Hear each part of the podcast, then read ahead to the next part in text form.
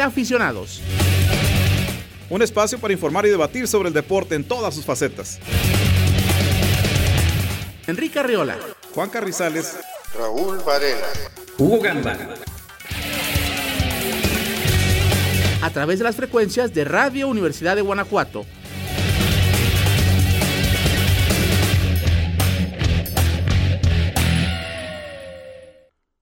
Nos da mucho gusto saludarlos, amigos de Radio Universidad de Guanajuato, para esta nueva emisión de su programa Entre Aficionados, el deporte en todas sus facetas. Al micrófono su amigo y servidor Enrique Arriola, hoy martes 21 de julio del año 2020, con mucho, mucho que comentar y compartir con todos ustedes. Hoy desafortunadamente no podrá estar con nosotros Juan Carrizales Durán, a quien le envío un saludo. Sí lo hará Raúl Varela, con quien estaremos comunicándonos un poco más adelante. ¿Y qué tendremos para ustedes el día de hoy? Bueno, en un instante más estaremos haciendo un enlace vía telefónica con René de la Fuente, entrenador del selectivo Abejas UG de fútbol femenil. Hace unos días, hay que mencionarlo, la Universidad de Guanajuato anunció que entre tanto no existan condiciones de seguridad para el regreso a las actividades presenciales, el semestre agosto-diciembre se llevará a cabo de manera virtual en todos los ámbitos y pues evidentemente en el caso del deporte esto continuará una afectación que ya le hemos platicado tanto con deportistas, el propio René hace unos meses, pero hoy vamos a platicar con él en unos instantes más, pues para saber qué sigue y cómo está el panorama complicado, por supuesto, para la realización de las actividades deportivas. Y bueno, la universidad continúa en el limbo, es evidente que no hay condiciones para que se lleve a cabo el máximo evento deportivo universitario a nivel nacional. Y en estos momentos la esperanza, la esperanza es que eh, ya no se realice en octubre, creo que ya esa fecha para organización eh, se complica, sin embargo ahora se plantea una posible fecha todavía en este año 2020 para finales de noviembre o principios de diciembre. Recordemos que el estado de Guanajuato y en particular la ciudad de León es sede de este evento. Qué desafortunado pues que se presente en estas circunstancias. Ni modo, hay que adaptarse. Así que platicaremos en un ratito más con René, largo y tendido de distintos temas, también algo del fútbol de la Liga MX femenil, aprovechando que tendremos a René en este espacio. Y más adelante también estaremos haciendo un análisis con Varela del inminente arranque de las grandes ligas. Los Dodgers y los Yankees quizás son los favoritos en esta temporada de 60 partidos que comienza a finales de esta semana. Y bueno, vendrá eh, la inauguración con los Nationals, los Nationals de Washington, que son los campeones vigentes del béisbol allá en la Gran Carpa en los Estados Unidos. Analizaremos con Raúl a los equipos favoritos, cómo podrían definirse las series, jugadores a seguir, etcétera, etcétera. Y bueno, no falta el fútbol, por supuesto, el fútbol mexicano. Qué cosas con la Liga MX. Hoy con bombo y platillo se anuncia un contrato del nuevo patrocinador, este patrocinador Caliente MX, que bueno, es la gente de Tijuana y bueno, ahora dice Bonilla, don Enrique Bonilla, que pues las estadísticas se van a poner más bonitas. Bueno, pues mejor que se concentre la Liga MX en implementar el protocolo. Qué escándalo el que tuvimos con esta rescisión del contrato del argentino, el defensa argentino Fernando Tobio. Los detalles los platicamos en un instante y bueno, este hombre jugaba con el Toluca y bueno, Quemaron a los Diablos Rojos, literalmente los quemaron. Qué manera de no aplicarse el protocolo. Y hoy sí también estaremos analizando los puntos que el propio protocolo de sanidad para el retorno a los estadios de la Liga MX establece. Y es muy claro, pero también hay una limitante muy seria de este protocolo, que es que no hay, no hay disposiciones para quienes no cumplan. Al rato lo platicamos también con Varela y bueno, en lo deportivo, ya el jueves hay actividad con la Liga MX, el calendario y demás, que también estaremos recordando. Y bueno, algo de fútbol de Europa, las reacciones después de la coronación del Madrid en la Liga de España. El Leganés estuvo a punto de vencer a los merengues No pudo Javier Aguirre al final, algunas fallas tremendas en el empate 2 a 2 entre Leganés y los merengues y que resulta en el descenso desafortunado para el equipo del Vasco Aguirre. Se salvó el Celta con un empate espantoso ante el español de Barcelona de visitante. El español también descendió, al igual que el Mallorca. Y en la Premier se puso muy bueno el tema del descenso por los partidos efectuados el día de hoy. El Watford fue goleado por el Manchester City 4 a 0, una gran actuación, por cierto, de Raheem Sterling. Y el Aston Villa, que venía en la posición 18, pues ya, ya saltó al Watford por diferencia de goles, una victoria importantísima sobre el Arsenal que pues también se queda sin Europa, ¿eh? sin fútbol de Europa. 1 a 0 el marcador y el domingo próximo se define todo en cuestión del descenso de la Premier League. Muy, muy interesante. Ya en la parte de arriba también están a punto de definirse cosas con el Manchester United que podría rebasar al Leicester City por la cuarta plaza de eh, la Champions y Wolverhampton Wanderers de Raúl Jiménez le gana al Crystal Palace 2 a 0. Muy bien el mexicano, quien por cierto está celebrando el nacimiento de su hija. Una felicitación para Raúl Jiménez. Y el próximo domingo el Wolves visita al Chelsea. Si gana o el Tottenham pierde o empata, Wolverhampton estará una vez más clasificado a la Europa League. Ya la Champions se le escapó, pero otra vez una gran actuación de este equipo que comanda Nuno Espíritu Santo. Bueno, vamos a darles a conocer como siempre nuestros medios de comunicación. Estamos con ustedes vía redes sociales, a través de WhatsApp. Los invitamos a que se comuniquen con nosotros. Los aficionados al deporte siempre tienen una manera de estar en contacto. Por ello, entre aficionados, pone a tu disposición sus medios de comunicación. Envía tus mensajes vía WhatsApp al 473-118-9970 o síguenos a través de la red social de Facebook como Entre Aficionados. Iniciamos pues con deporte de la Universidad de Guanajuato y en este momento nos da mucho gusto saludar vía telefónica a René de la Fuente, entrenador del selectivo Abejas UG de fútbol femenil. En los siguientes programas estaremos platicando con otros entrenadores de los equipos abejas.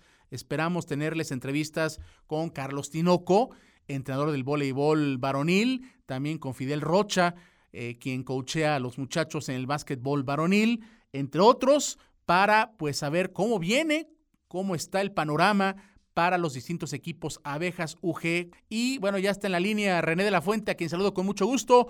Mi querido René, ¿cómo estás? Buenas tardes, muchas gracias por acompañarnos. ¿Qué tal, Kike? ¿Cómo estás? Buenas tardes. Oye, pues como siempre agradeciéndote que nos des estos minutos en el programa y pues para platicar un poco sobre la situación que sabemos prevalece al interior del deporte universitario en particular. Recuerdo la última vez que platicamos en el mes de mayo más o menos, pues conocido el estatus del selectivo eh, de fútbol femenil. Pero bueno, ahora platicar sobre lo que se vendrá o lo que vemos como panorama para el periodo agosto-diciembre, sobre todo considerando, René, pues el, anuncio ya de parte de, nuestra institución, de la Universidad de Guanajuato, en torno a que el semestre, hasta en tanto no haya seguridad para hacer actividades presenciales, se realizará todo de manera virtual. ¿Cómo les pega este, esta dinámica que pues complica todavía más el panorama que en su momento platicamos, ¿no? Sí, sí, eh, la situación, bueno, ya está dada.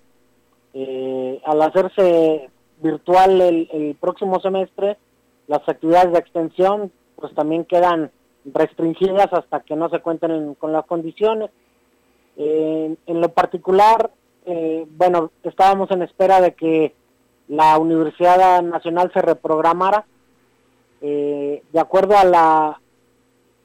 en el Congreso, el, el, el consejero general de Conde dijo que las que podía haber todavía una fecha probable para la universidad a finales de noviembre, principios de diciembre, dependiendo de que las condiciones lo permitieran. Entonces, bueno, estamos en, en esa en esa espera. Todavía no hay nada confirmado ni en un sentido ni en otro. En lo particular, el equipo bueno, tú sabes que, que se puede tener algún plan de, activación, de entrenamiento físico, eh, de tratar de mantener al equipo activo, sí. pero realmente no, no hay manera de entrenar, no hay manera de desarrollar eh, el, la evolución del equipo si, si no podemos trabajar en campo.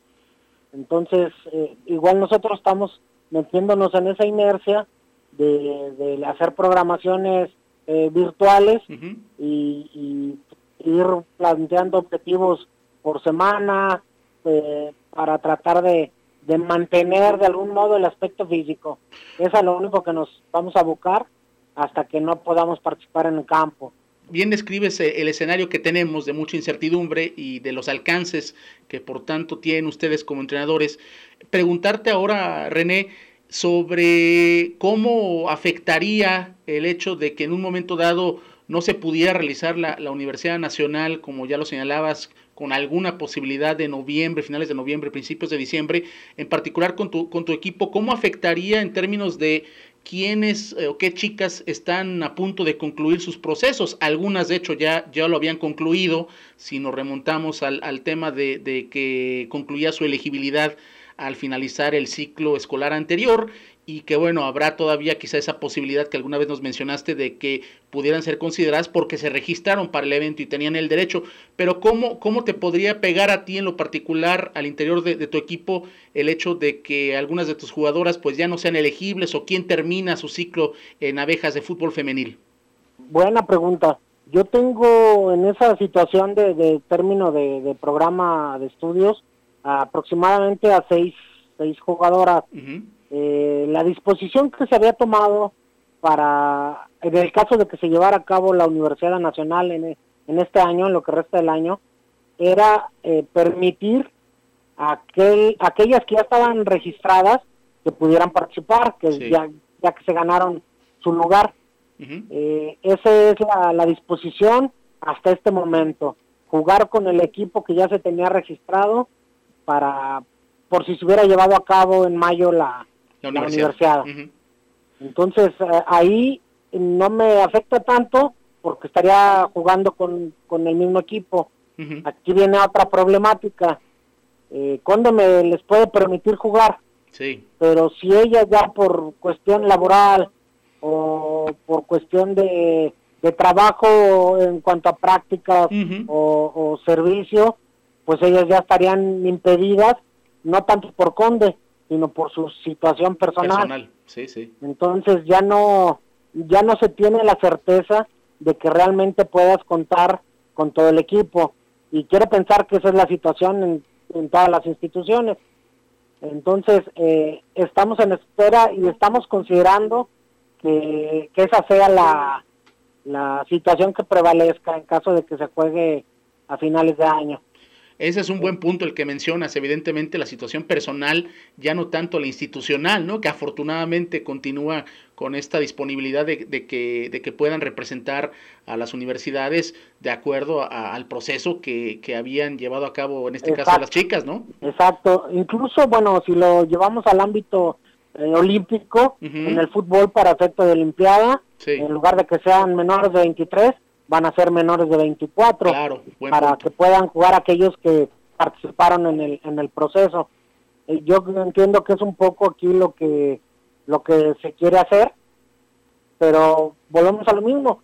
Como bien dices, ya no es una situación institucional, ya caería en las posibilidades personales. Oye, Erne, eh, yéndonos a otro ámbito también, bueno, y, aprovechando tu expertise y que nos acompañas, ¿cómo ves tú la situación del, del, fútbol femenil, la Liga MX femenil, que está arrancando en unas cuantas semanas, en el rol de, tres semanas, y, y, donde, bueno, también, pues la pandemia, como a todo el deporte, le ha pegado, le ha pegado fuerte, la atención de, de medios y de afición, pues eh, como quizás sea normal, ha estado más enfocada a lo que es la Liga MX de varones, pero ¿Cómo ves eh, la, posible afectación o no de la Liga MX femenil cuando reinicie sus actividades en unas semanas? Yo creo que le pegó mucho esto de la, de la pandemia, incluso más que a la Liga varonil. ¿Por qué? Desde mi particular punto de vista, eh, estaba ganando un lugar en la preferencia del público. De acuerdo. Es mucho el tiempo que se ha quedado sin jugar o que se quedan incluso eh, otros deportes sin jugar y ya la gente estaba ávida de, de tener esa e, esos partidos, ¿no? Esos deportes. Se inicia con el varonil en varias en varios países, pero el femenil no ha arrancado. Entonces, este, obviamente los intereses están enfocados al, a la rama varonil, los medios están enfocados a la rama varonil y eso que había ganado, ese posicionamiento que había ganado el femenil, se ha perdido por no tener presencia, por no estar jugando. Eh, estamos hablando de que aproximadamente en tres semanas eh, puede empezar el, el, la Liga MX femenil. Eh, ya se ha habido movimientos de equipos, ventas, jugadoras, algo que no sucedía y nadie o muy poca gente ha mencionado de la jugadora Kenty Robles que pasó al Real Madrid, este, la chica de Chivas que se va a Villarreal, eh, en fin, ha habido noticias que si fuera en el ámbito varonil ocuparían un espacio importante en medios y acá en, en el femenil pues incluso pasa desapercibido, ¿no? Yo creo que sí le pega, le pega lo suficiente como para casi volver a empezar de cero. Ese es el término, que se tiene que volver a, empezar y a generar otra vez como, como el gusto, porque si a eso le agregas esto que, que bien señalas, la falta de presencia, eh, está el tema de, de, cómo se estarán ocupando ahora los espacios en los medios. Antes teníamos muy claro, por ejemplo, que los lunes era de fútbol femenil, lo recuerdo muy bien, y ahora pues ya tendremos la competencia de la propia Liga MX, claro. ahí viene el fútbol americano, entre otras cosas, ¿no? Entonces eso también, el tema de los espacios de transmisión de los partidos es, es otro asunto a considerar.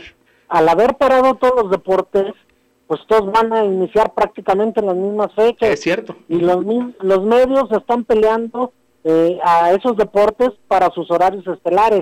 Entonces yo creo que sí le pega y le pega eh, como lo suficiente, como decíamos, para empezar de cero. Entonces va a costar trabajo otra vez, va, va a ser eh, complicado que vuelvan a adquirir, adquirir, los niveles de audiencia que tuvieron porque bien dices, el lunes ya va a estar peleado con la, las ligas mayores, También, con la NFL, con la propia Liga MX varonil.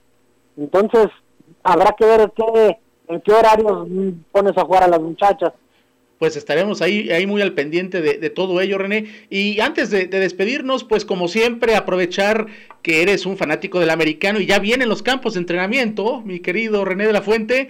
¿Cómo ves a, tus queridos vaqueros? Hoy, desafortunadamente, Carrizales no, no puede estar con nosotros, pero pues aprovechándote a ti y tu sapiencia de, del americano con los vaqueros, ¿cómo ves esa temporada para, para el equipo de Dallas?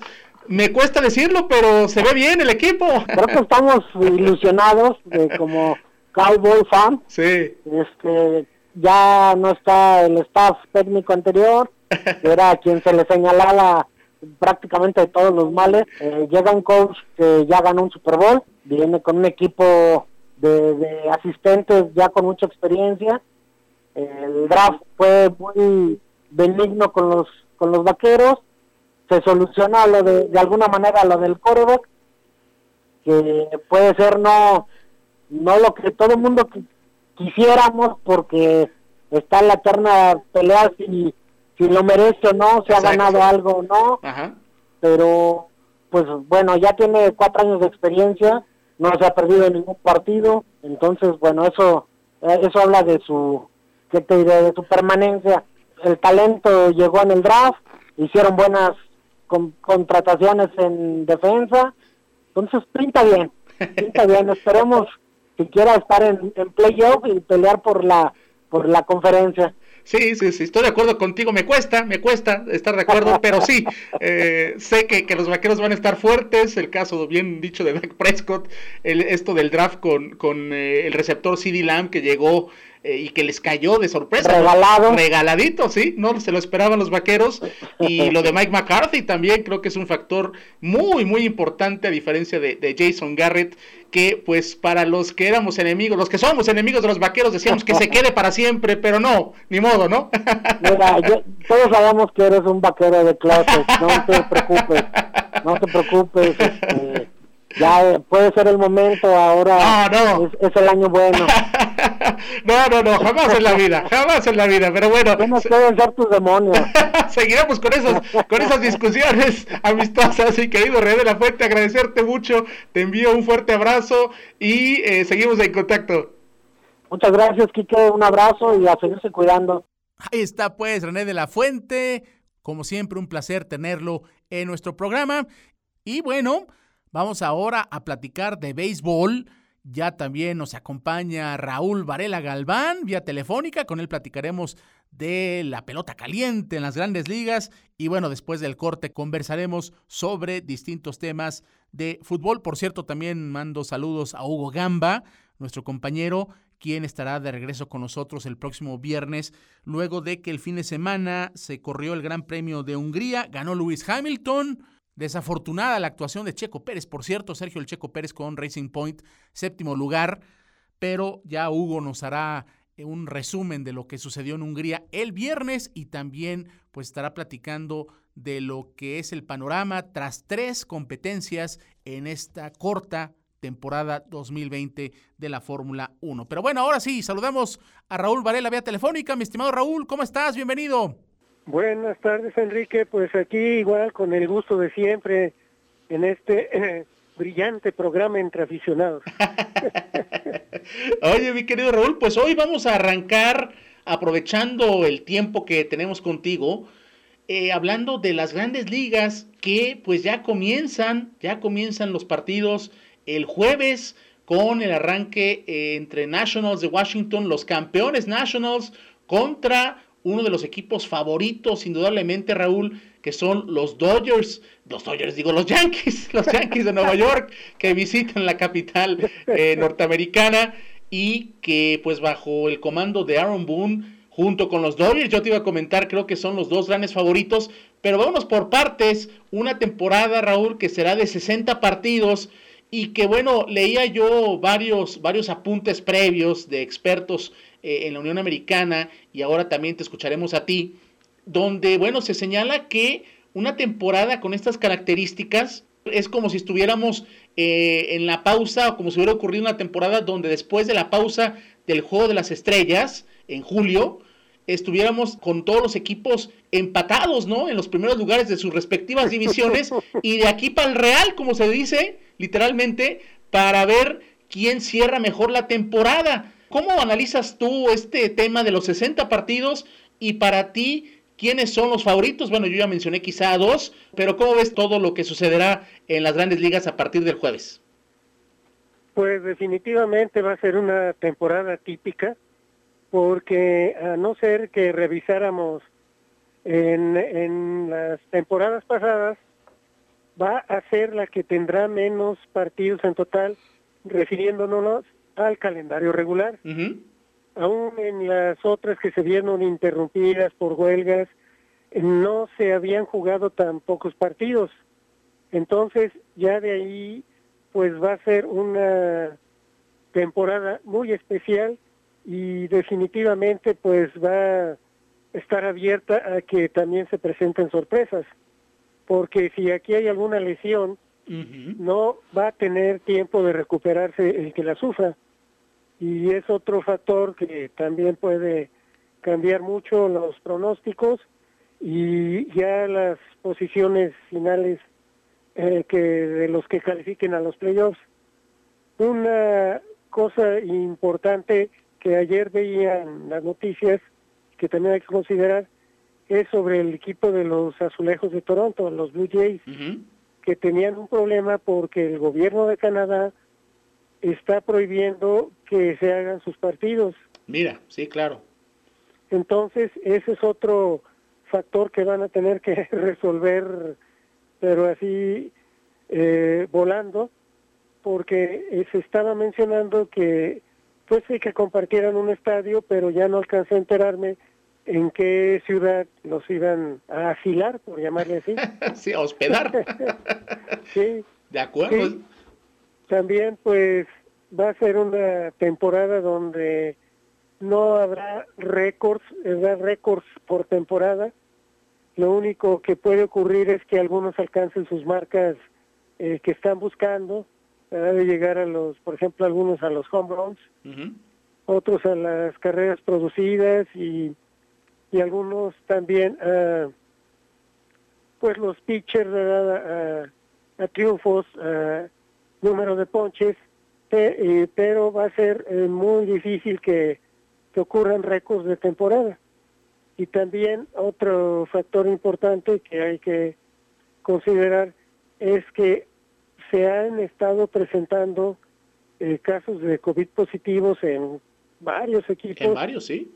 Y esto también va a obligar pues a hacer modificaciones e inclusive yo pondría que esto va a, a poner más cerca la guillotina sobre la temporada, de que puede en un momento dado suspenderse. Claro, porque independientemente de cómo la, la liga, las grandes ligas, diseñaron un calendario ya lo platicábamos hace tiempo, te acordarás y se acordarán nuestros amigos de que el calendario se armó intentando que los equipos no viajen grandes distancias, solamente rivalidades regionales, eh, también tratando de evitar los famosos juegos interligas o donde divisiones de, de un lado del país, de la Unión Americana, tuvieran que viajar eh, del este al oeste y viceversa.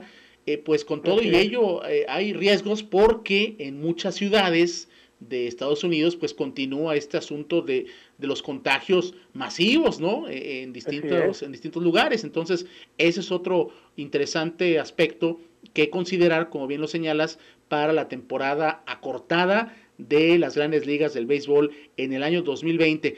Raúl, vamos ahora a platicar, si te parece, de algunos de los favoritos. Nos vamos por ah, división, si te parece.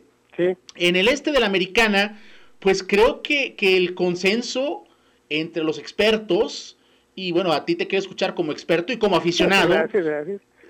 Los Yankees de Nueva York son los grandes favoritos. Pero ¿dónde quedan los, los Rojas de Boston, mi querido Varela? Empecemos por el este de la americana. Bueno, definitivamente sí deben ser marcados favoritos los Yankees, porque pues en estas temporadas cortas sí el factor de su poderosa ofensiva puede pesar y puede llevarlos a, solventar eh, las deficiencias que pueda tener su cuerpo de picheo, sobre todo los abridores, que ha habido irregularidades en las últimas campañas, tanto por lesiones, por castigos y también por eh, bajas de, de juego de, de sus estelares y también agregados a la veteranía de, de otros de sus elementos que ya están cumpliendo sus últimas temporadas. Pero este, aquí sí yo sí considero que puede ser un factor importante la gran ofensiva que tiene el equipo y que te puede ganar eh, en el último turno al bat debido al gran poder que, que tienen varios de sus bateadores. Entonces ahí sí tengo que ponerlos, aún a mi pesar, como los máximos favoritos. Oye, Boston. perdón, Raúl, nada más para completar un dato de los Yankees. Eh, sí, no olvidarnos, eh, eh, que no se nos escape el dato, bien mencionas lo de los lanzadores, pero es la llegada, hay que decirlo, de Jared Cole, el gran as del picheo de varias temporadas de los Astros, ¿no? Eso también puede ser diferencia, que, lo, que lo puedes mencionar antes de irnos con, con los Rojas. Sí, sí, es, ahí sí por ir tan abuelo de pájaro. sí.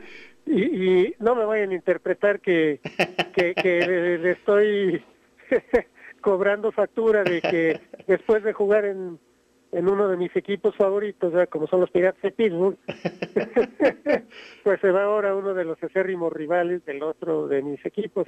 Exacto.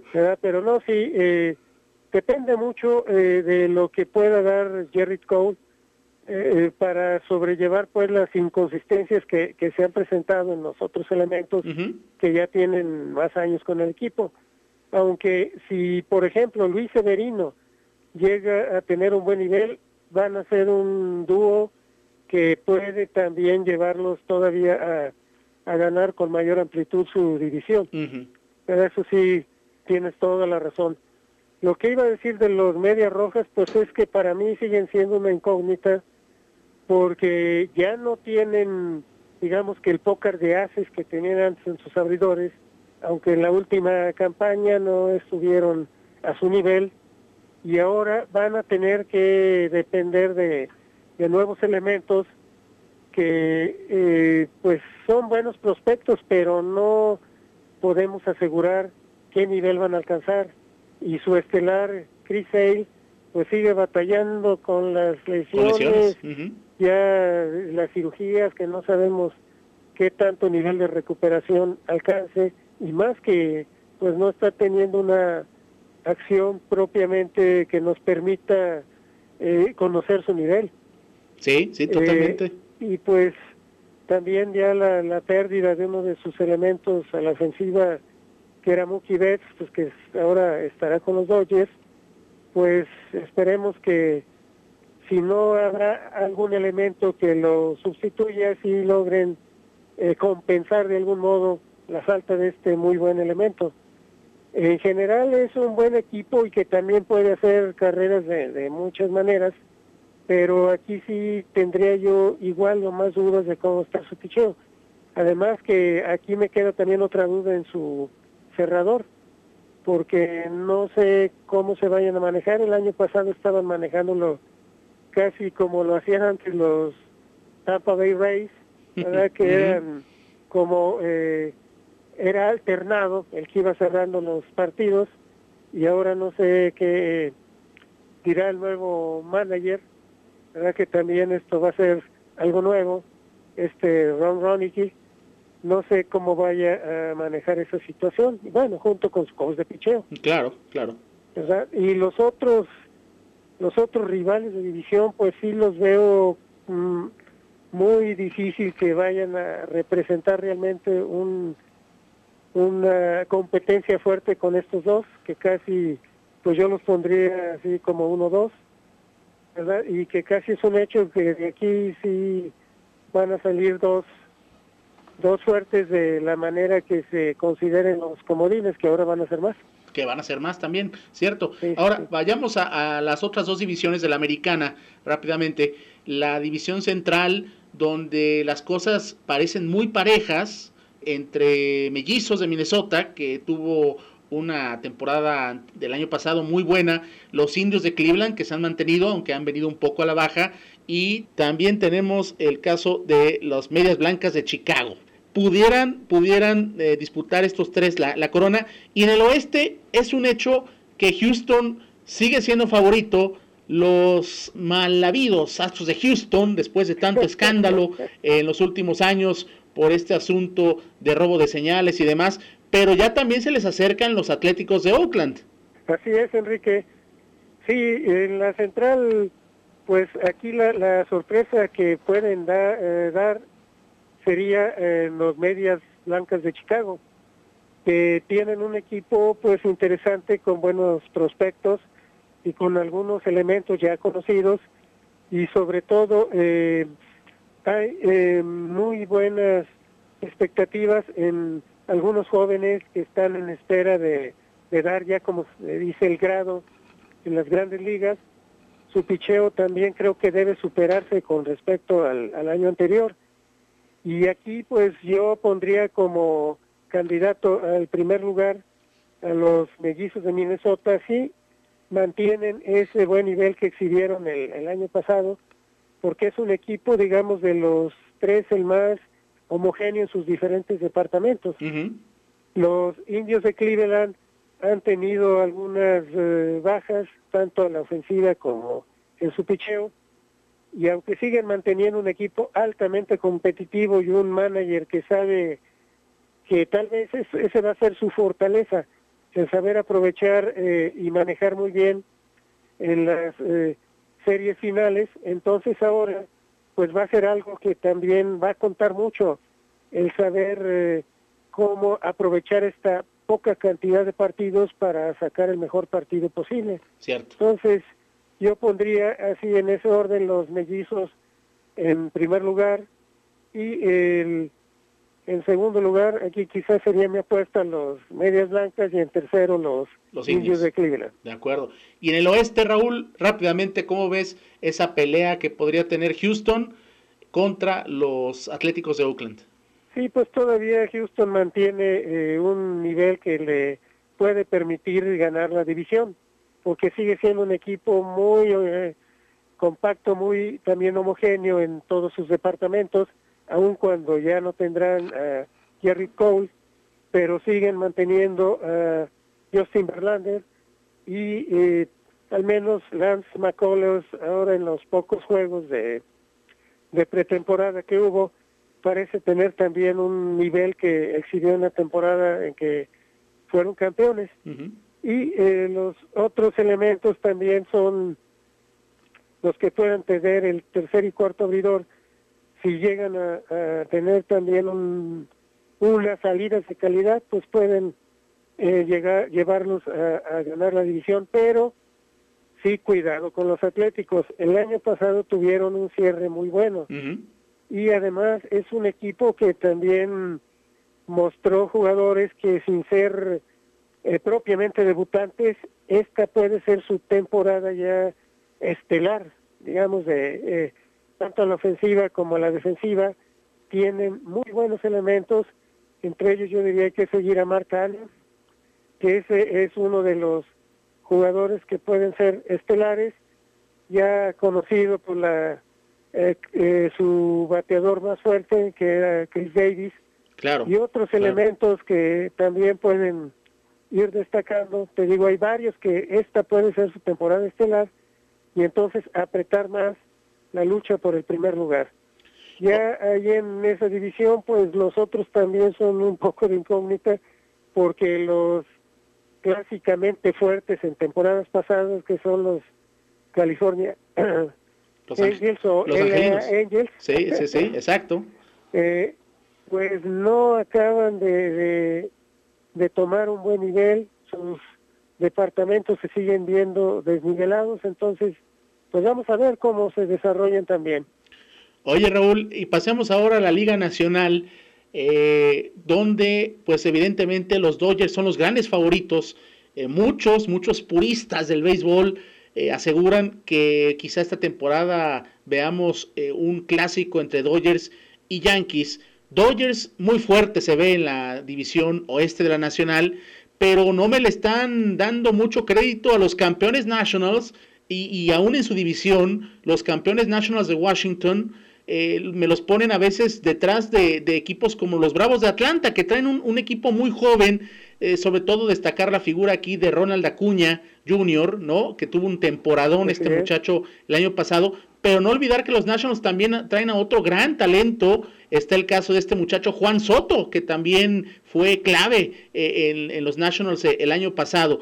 ¿Cómo ves todo el panorama en la nacional, en la división central? También muy parejos, diría yo, pues están ahí los propios eh, cerveceros, también, eh, ojo con los rojos de Cincinnati y por supuesto los cachorros y los cardenales. Así es. Creo que ahora los, los Nationals deben de dar el golpe de autoridad y, y ganar su división. Claro, tuvieron la baja de una de sus bujías, por llamarle así a Anthony Rendón, que ya dejó no? el equipo, se fue a la dorada California. Pero de todos modos tienen un equipo muy balanceado en todos sus en todos sus departamentos. El picheo, pues si hacen ese 1-2, eh, Scherzer y Strasbourg, cuidado, eh, como Claro, no es una temporada tan larga, si ellos dos funcionan bien, pueden, por eso me atrevo a, a decir que pueden ganar su división.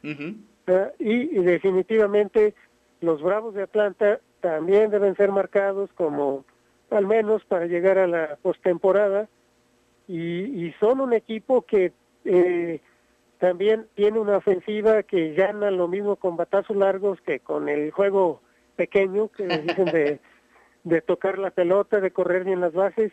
En fin, son un equipo muy interesante.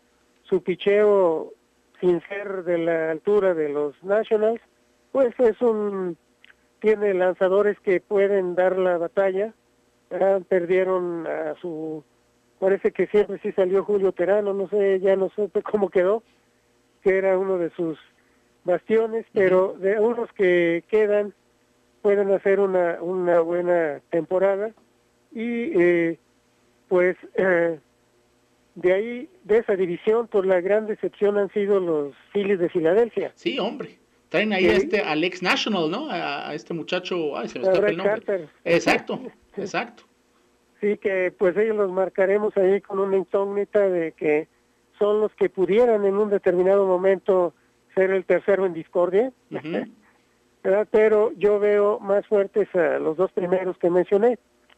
En la central, pues aquí ya para no eh, alargar tanto el comentario, si yo eh, citaría a dos principales que serían los cerveceros de Milwaukee y pues aquí hay que considerar siempre a los Cardenales de San Luis, que ahora parece no tener todos los momios a su favor, pero es un equipo que siempre se las ingenia para ganar, incluso a pesar de los cambios de manager que ha tenido en las últimas temporadas, pero es un equipo con un perfil y con un carácter que está acostumbrado a ganar. Ganador, ganador. ¿Ah? Y los Dodgers, eh, finalizamos pues con los Dodgers. sí. definitivamente los Dodgers deben ser marcados favoritos. Ahora han adquirido más eh, potencia, sobre todo a la ofensiva en bateo largo, y eh, su picheo, pues ya puede que no dependa tanto de Clayton Kershaw. Exacto que antes era el único que, que levantaba la mano y que daba golpes de autoridad, y ahora hay dos eh, elementos jóvenes que pueden ir ya eh, ganando categoría estelar, además de eh, también su cuerpo de relevistas. Puede que ya no dependa tanto del que a veces parecía un tirapiedras y otras veces parecía un monstruo del picheo. Oye, bueno, y aquí eh, bien mencionabas el poder ofensivo, pues ahí está nada más y nada menos que el MVP Cody Bellinger, ¿no? El jardinero central, apenas 23 años, y ya también hablabas de la llegada de Mookie Betts, ¿no? El, el, ex Red, el ex Red Sox. Así es.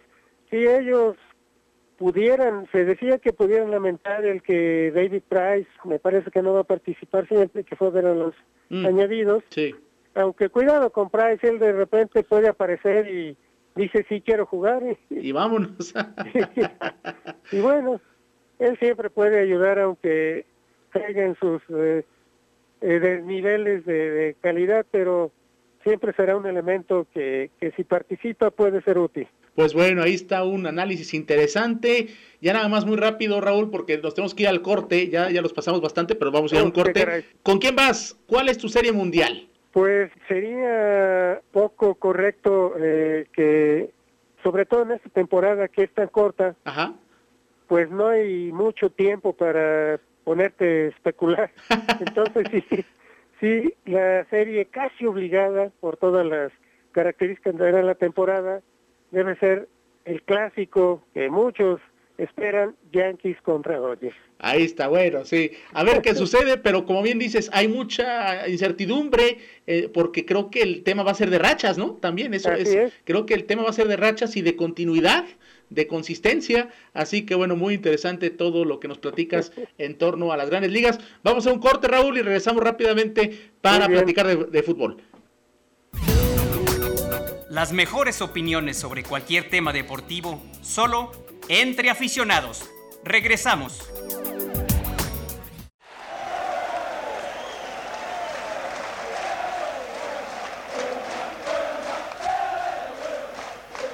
Entre aficionados. Pasión por la gloria deportiva.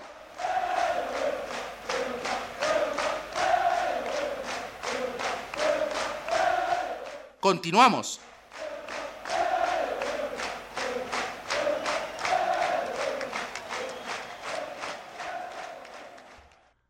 De regreso con todos ustedes y ahora platicaremos de fútbol. Primero analicemos cuestiones del fútbol europeo para luego cerrar con la Liga MX, mi querido Raúl.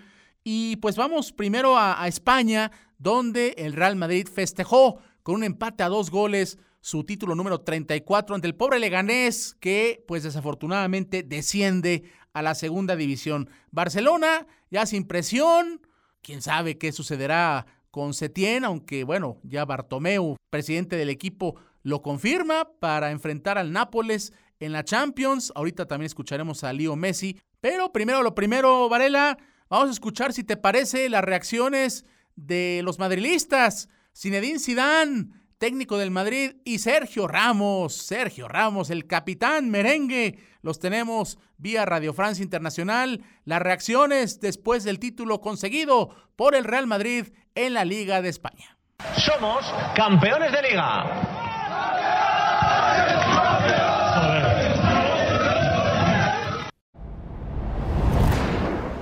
Es enorme, es, es, es, una lucha constante, son 38 jornadas, es, es al final cuando se consiga algo grande como hoy, yo estoy muy, muy agradecido, muy agradecido a los jugadores, lo primero porque son ellos que luchan en el campo. Bueno, tengo mi papel, estoy con ellos, pero al final, bueno, es una cosa de equipo, es una cosa muy grande, es, al final es una emoción tremenda, tremenda. Me alegro porque al final es muy difícil, muy difícil ganar la, la liga española, muy difícil arropados ¿no? con, con Sisu y, creemos todo lo que toca pues mano de santo, ¿no? que dure mucho y que se valore realmente. Gran persona que es y sobre todo es un, es un entrenador único. Ahí están pues las palabras de Zinedine Zidane y de Sergio Ramos. Pues digamos que los dos coinciden, Raúl, en torno a cómo, cómo se dio este título del Madrid. Ya lo platicamos a fondo en las últimas dos, en las últimas dos emisiones del programa. Pero bueno, eh, hay que decirlo, ¿no? Festejaron y demás, sin público y pues lo, lo, único nada más que faltaba era negar el resultado de la salvación al Leganés. Pues así, así resultó. Eh, en base a los comentarios, pues creo que fueron muy precisos ambos. Qué bueno que no los eh, avasalló el eufemismo.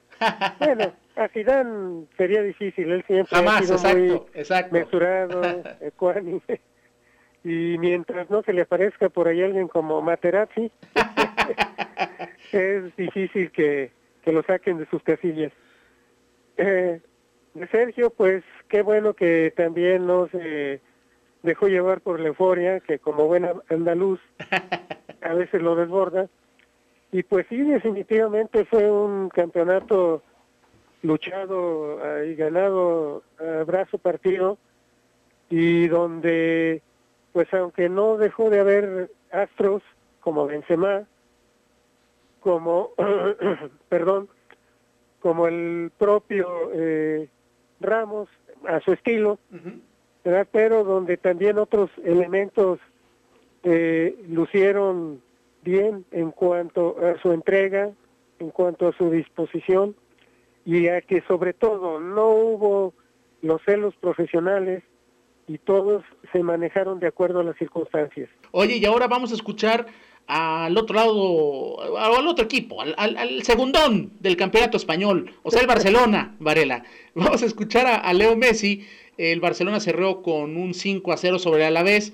Hombre, pues jugando sin presión, todo mundo eh, contento. Incluso Messi, pues se lleva, hay que decirlo, eso es lo destacable, el séptimo pichiche de su carrera sobrepasando los números de Zarra, ¿no? Eh, el, el legendario Zarra, que tenía seis, ahora Pichichi, eh, el número siete, el, el, campeonato de goleo para Messi. Vamos a escuchar sus reacciones, habla en torno al partido, a cómo han intentado arreglar las cosas en el vestidor y por último en torno a ganar el Pichichi, que no le sabe mucho, eh, como siempre creo que una actitud humilde, ¿no? Por parte de Messi que siempre piensa en el equipo. Vamos a escucharlo. Más allá de la de la situación, era un partido difícil por, por lo que nos tocaba jugar, porque ya estaba todo definido, por, por la hora, el calor, mucho calor, y así todo más allá de, del resultado y la victoria, que también es importante, creo que, que la actitud del equipo y, el compromiso es, es, el camino a seguir y, y bueno, ahora nos vamos con, con esta sensación que bueno y descansar para lo que viene que es demasiado importante. Sin duda, lo más importante que hicimos nuestra autocrítica, que es lo, primero que hay que hacer, lo principal para poder mejorar. Eh, la hicimos de puerta adentro, creo que, que nos dimos cuenta de, de, lo que hicimos y lo que debemos hacer ahora a partir de ahora y bueno, este es un primer paso. Bueno, la verdad que soy secundario, ¿no? Siempre le digo que los premios individuales y los objetivos individuales son, son siempre lo de menos. Eh, me hubiese gustado que vaya acompañado de, de la liga como, como otro año. Así que, que bueno, pase lo que pase, eh, está bien. Ahí están pues las declaraciones de, de, Messi, mi querido Varela, y con Barcelona en particular, pues hay que decirlo, ¿no? Eh, cómo después de lo que pasó cuando pierden la liga, eh, esa derrota que ya comentábamos la semana anterior ante los Asuna, que termina las aspiraciones por completo de los Blaugrana y que ahora, bueno, lo tiene al equipo enfocado nada más en la Champions.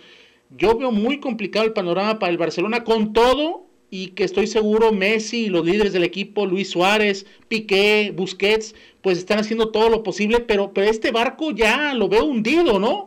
Sí, es una empresa difícil eh, la competencia de la Champions y sí va a intervenir mucho el nivel que puedan alcanzar pues los jugadores claves del equipo que ya los mencionaste empezando por Messi que ojalá eh, también no se desespere como ahora lo vi todavía más proclive a eso en partidos que se complicaban porque así como él puede con una genialidad resolver un encuentro, también con su desesperación puede caer incluso hasta en una expulsión. Claro, pues a ver qué, qué, sucede. Ya muy rápido, nada más mencionar, en la Premier hoy se puso muy bueno el tema del descenso. Aston Villa ganó dramáticamente 1 a 0 al Arsenal con gol de este muchacho Trezeguet eh, en la primera parte y con ello el Vila rebasa por diferencia de goles al Watford que hoy lo golearon feo. También los dueños no le tuvieron paciencia al entrenador Nigel Pearson, que me lo despidieron el domingo a falta de dos jornadas. En fin, pareciera que el Watford será el equipo que junto con Bournemouth y Norwich City que descendió se irán a la, a la segunda división de Inglaterra, pero el domingo, el domingo se juega la última jornada del fútbol inglés. Ya para concluir, Raúl, de gesto al final, el jueves arranca la, Liga MX, eh, el San Luis, el San Luis estará recibiendo la visita del Juárez, de los, Bravos. Pero oye, qué escándalo con lo de la rescisión de contrato de este defensa argentino, Fernando Tobio. Muy rápido, solo comentar, ¿qué sucedió? Resulta que a principios de julio este, este muchacho, defensa, pues da positivo, se empieza a sentir mal en los entrenamientos, da positivo y entonces lo mandan a su casa. Después de uno o dos días, de acuerdo a mensajes pues que se han filtrado, mensajes de WhatsApp con la gente de Toluca, en particular con el médico José Luis Serrano, también con el director deportivo Jacobo Benosillo, pues yo no sé qué sucede, pero pues lo mandan llamar sin respetar una vez más el protocolo de sanidad para el retorno a los estadios de la Liga MX. Pues, ¿qué pasó en Toluca con la evidencia que mostró el jugador que, por cierto, se le rescindió el contrato? Dicen los Diablos Rojos que por cuestiones económicas, todo esto, hay que decirlo también, el propio Tobio los quemó en Instagram hace unos días diciendo, pues ya regresé al entrenamiento con todo y que me hicieron entrenar con COVID fue un poco indiscreto, pero lo que salta a la luz, Varela y amigos, es que otra vez el protocolo no se respeta. Ya no digo lo que hizo Peláez con las Chivas después de que Guadalajara perdiera la fabulosa Copa por México 2 a 1 ante el Cruz Azul con un penalti polémico, lo que quieras, pero ahí viene Peláez sin cubrebocas, hablándole de cerca al árbitro, qué sé yo. En fin, que, que, que vuelve a ser esto la pachanga del fútbol mexicano. Letra muerta este protocolo, Raúl. Así está pareciendo porque no puede ser posible que partiendo, vamos primero con lo del Toluca, sí. no puede ser posible que tú después de que un determinado paciente resulta positivo, en el máximo periodo de contagio es en los primeros de cuatro a seis días. En ese periodo, alguien que esté contagiado con o sin síntomas debe de estar aislado. Así es fácil. Así es. No puede, vamos, siendo estrictos, no puede ni asomarse a la puerta de su casa. Cierto. Así, entonces, ¿cómo lo vas a obligar a que se presente? ya de ahí, eso, eso es un, un, algo terrorífico. ¿Cómo puedes hacer eso? Y sí, porque es el máximo riesgo de contagio. Claro. Te digo, sin síntomas o con síntomas no puede alguien eh, salir del aislamiento en ese periodo. Ahora, las pruebas, si quieres un máximo de seguridad, deben ser hechas cada 14 días, porque de otra manera sí puedes estar expuesto a que haya eh, más posibilidades de que existan contagios. Claro. Y ese, eso, hacerlos así te da un buen margen de seguridad. Y si hay ya positivos, estos deben estar aislados por lo menos, por lo menos 21 días. Fíjate nada más. ¿Verdad? Para, te digo esto viendo todos los protocolos de máxima seguridad y sobre todo aplicados a, a, este tipo de actividades que implican una pues actividad física eh, intensa, donde no puedes exponer ni al contagio ni a que eh, tú pongas ya eh, a la actividad a alguien que está recuperándose, te digo, sea sintomático, ¿no? O no. De una de una viremia, o sea que es un virus que estuvo circulando en el organismo. Claro, claro, bueno, terrible, ¿no? Y bueno, eh, la falta otra vez de, transparencia y, y, como este muchacho quemó el club, pues lo despidieron. Mi querido Raúl Varela, nos despedimos, muchas gracias como siempre por habernos acompañado. No, gracias Enrique y amigos, que tengan una buena noche. Muchas gracias pues a Raúl Varela y de esta manera estamos llegando al final de este programa amigos. Se despide de ustedes Enrique Arriola. Hasta pronto. Adiós.